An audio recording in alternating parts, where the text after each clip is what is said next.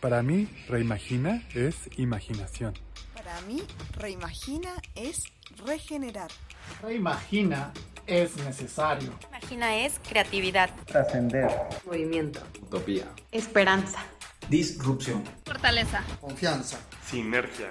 Libertad. Integración. Humanización. Renacer. Interdependencia. Regeneración. Reimagina tu organización y traza tu ruta hacia la cumbre Reimagina 2021. Esto es Reimaginando Organizaciones. Ahora entramos a nuestra primera conferencia Resignifica, le llamamos, eh, en donde tenemos la fortuna de tener a Matt Pérez. Matt ha desarrollado productos de software durante casi 40 años, ha ayudado a recaudar cerca de 50 millones en inversiones de capital de riesgo como cofundador de tres startups. Matt cofundó Nearsoft Incorporated, una exitosa empresa de desarrollo de software que ayuda a sus clientes a hacer crecer sus equipos de desarrollo de software con ingenieros en México. Después de trabajar en organizaciones tradicionales, jerárquicas y basadas en el miedo durante muchos años, Matt tuvo la oportunidad de experimentar con la libertad organizacional y la cogestión en Nearsoft.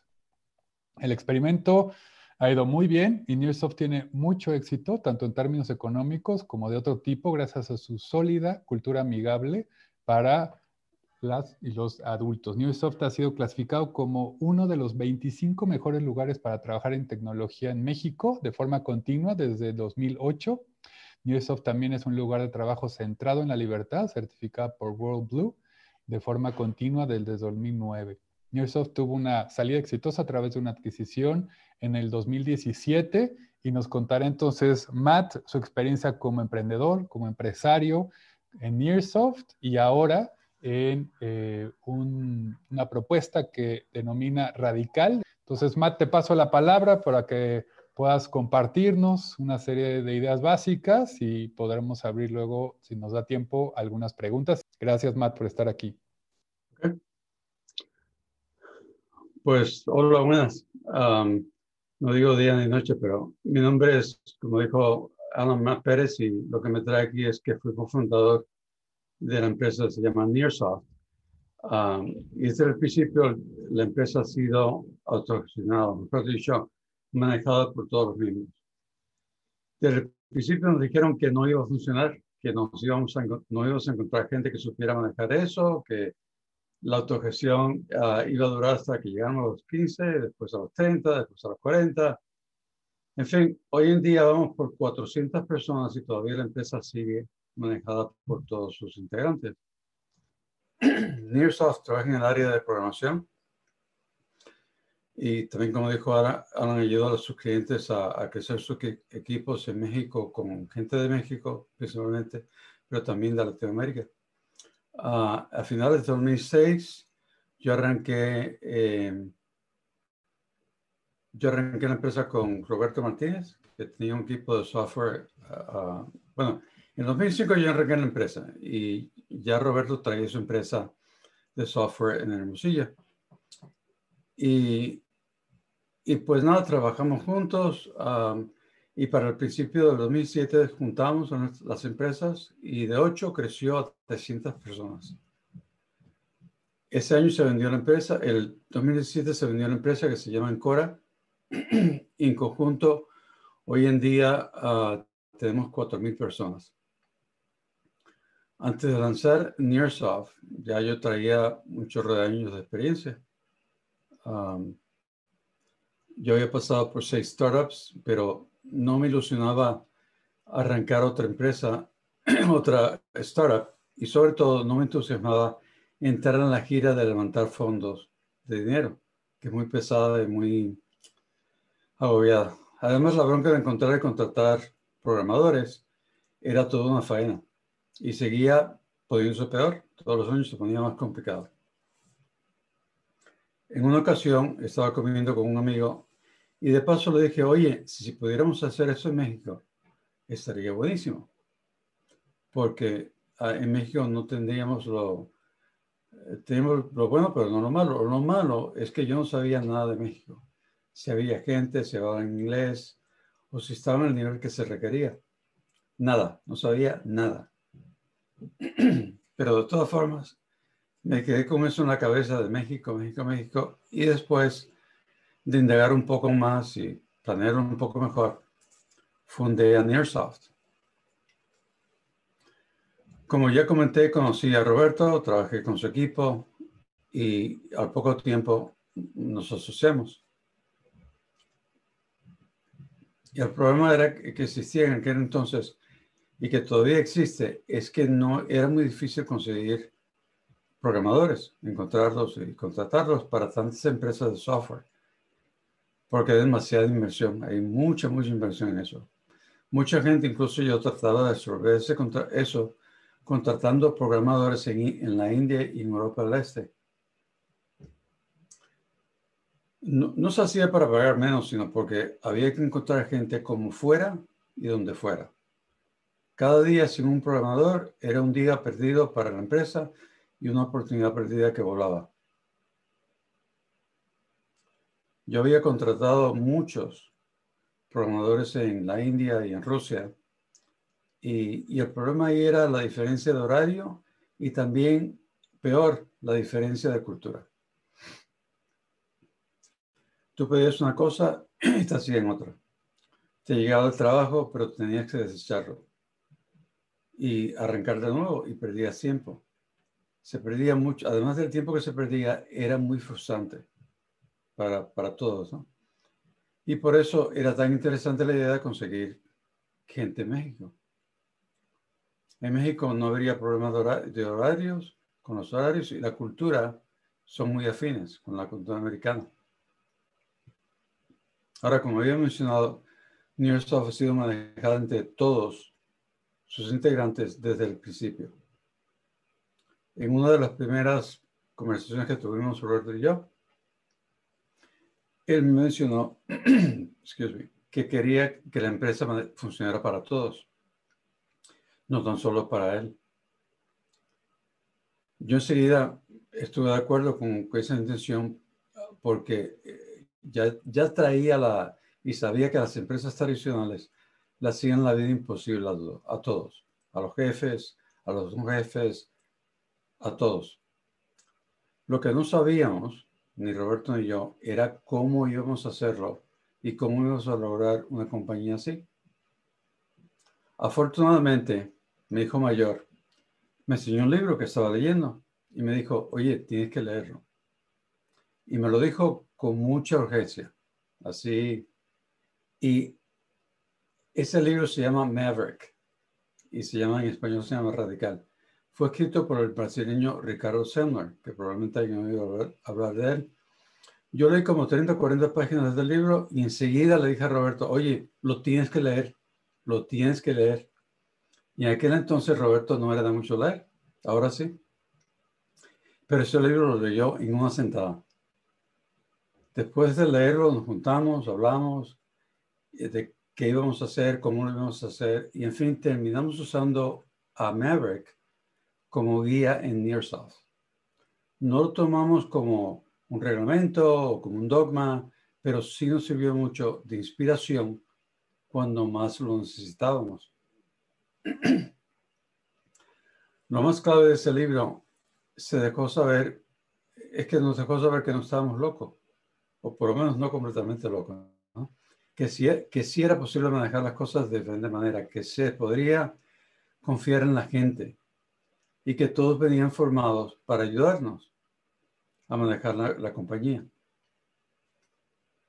Es decir, todo lo que nos, habían dicho y nos, seguían diciendo de que eso no, no, de no tener jefes era una locura, resulta que no era nada de locura. Lo único que teníamos que hacer es quitarnos el medio. Y eso resultó ser bastante duro, ¿ok? Si acaso hoy, hoy en día mi pregunta es, ¿cómo es que las empresas tradicionales funcionan? O a lo mejor les iría mejor, mucho mejor, si se convirtieran en compañías de manejo y, propiedad eh, distribuidas. Eso es lo que a mí me parece una locura, el no hacerlo así. El primer reto que tuvimos en, en Nearsoft fue la crisis del 2009. Esa nos pegó muy duro y justo cuando estábamos levantando cabeza. Ya para mediados del año estaba claro, claro que teníamos que hacer algo. Teníamos que, para que la empresa sobreviviera, ¿no? Y en aquel momento éramos los sueldos. Lo pusimos a un voto, pero casi nadie lo aceptó. Y tiene, sentido porque no nos pagamos bien y todos. La otra opción era despedir a gente.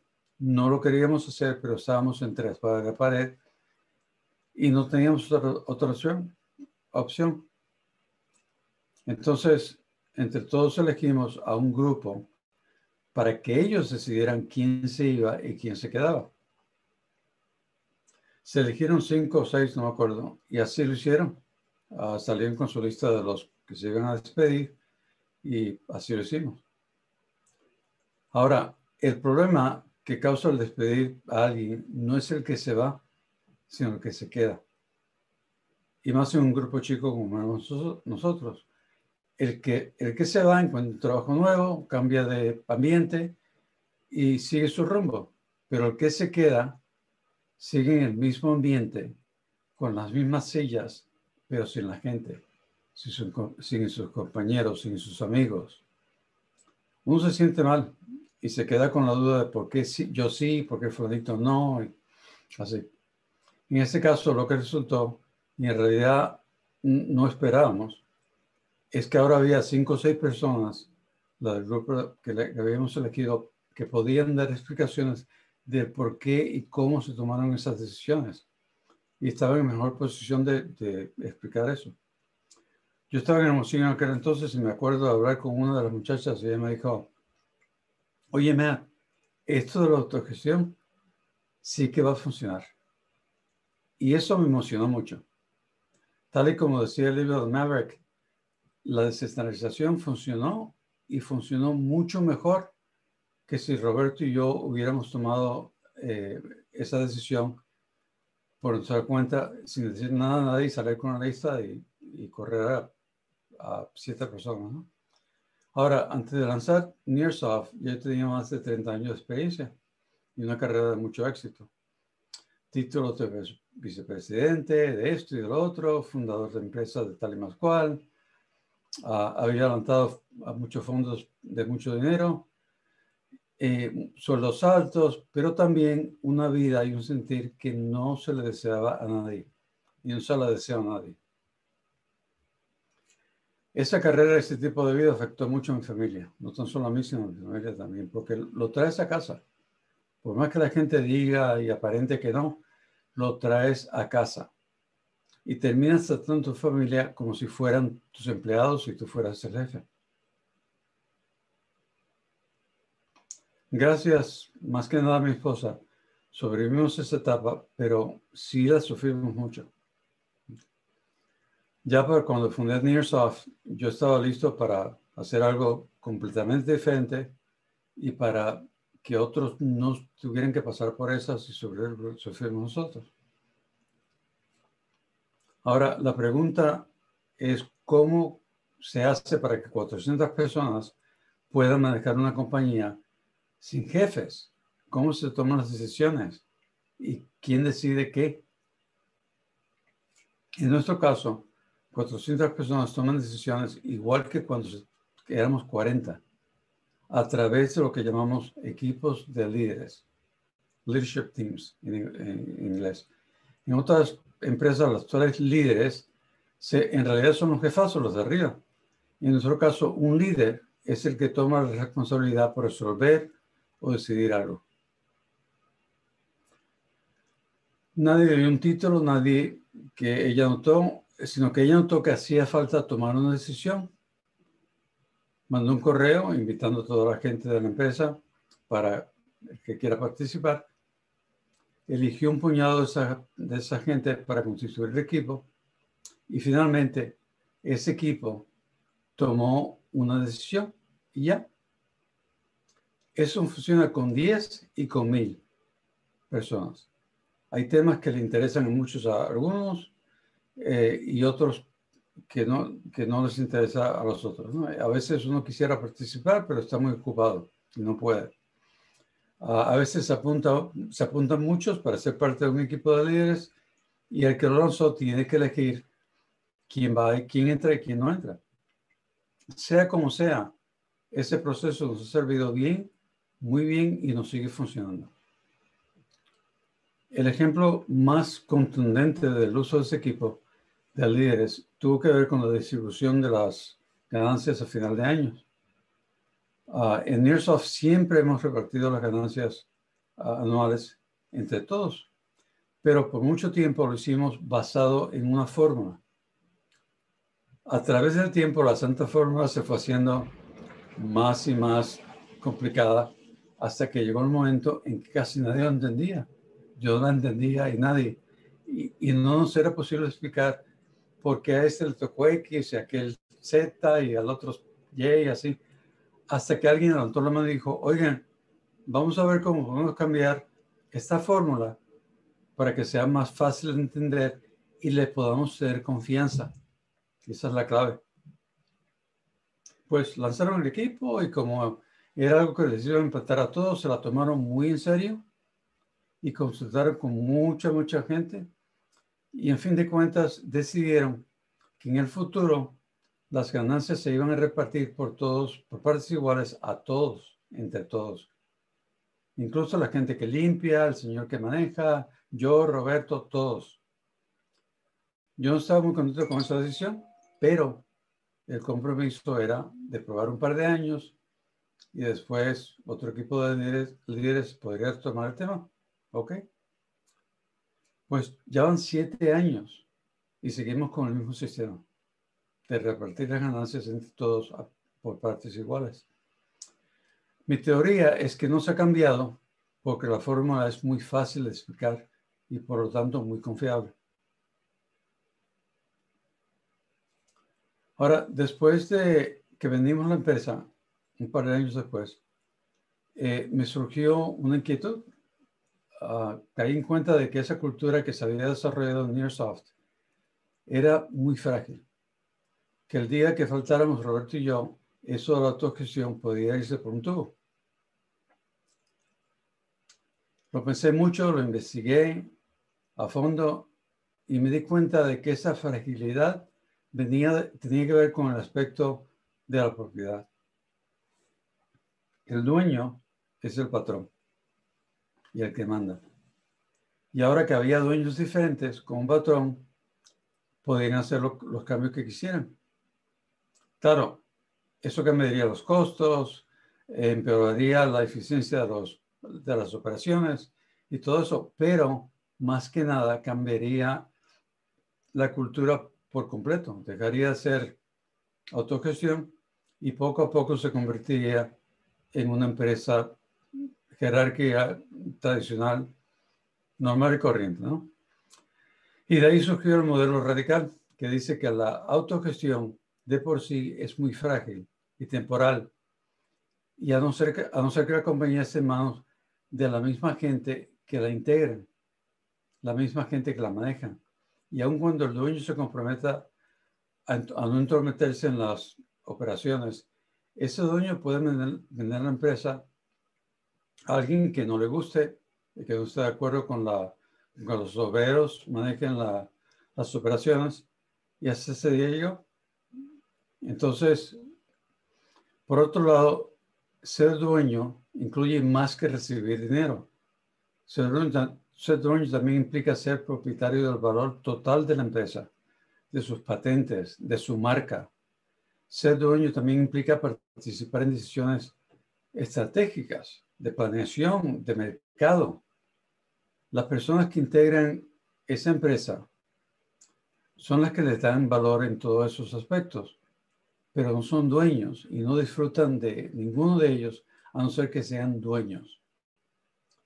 Puede que hoy celebremos el bono jugoso de fin de año, pero al día siguiente nos llega la noticia de que los dueños vendieron una empresa y a la gente no les tocó nada. Cuando Nearsoft se vendió a todos los que llevaban más de 18 meses en la, compañía, les tocó una gran parte de, de ese ingreso. Es decir, lo hicimos bastante bien, ¿ok? Pero aún así, mi sospecha era que se podría hacer mejor. El modelo tradicional, por así decir, es dividir la propiedad, en este caso la empresa, tal y como si fuera una pizza, ¿no? Tres pedacitos para este, tres, dos para aquel y el resto para el otro. Y así se queda por los siglos de los siglos. No cambia. Aunque de vez en cuando se le otorga acciones a alguien por haber hecho algo extraordinario, en general lo que uno ha contribuido no lleva mucho peso.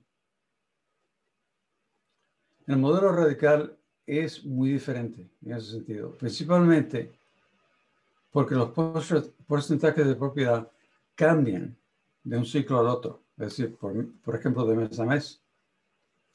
Esos cambios van basados en la contribución que cada persona aporta y el peso de esa contribución la decidimos cada uno de nosotros. Eso funciona con 10 o con 1000.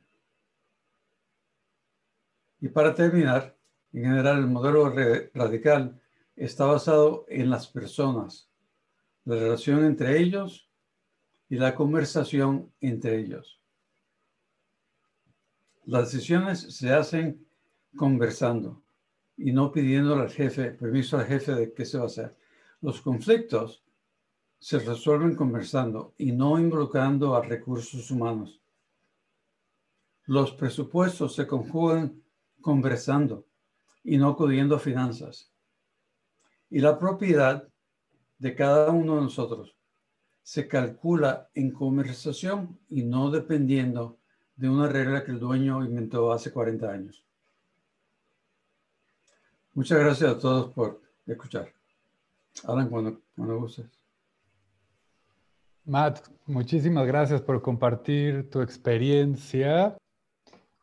Muchísimas gracias por compartir eso, Matt. Y, bueno, con esto terminamos esta primera conferencia. Matt, muchas gracias.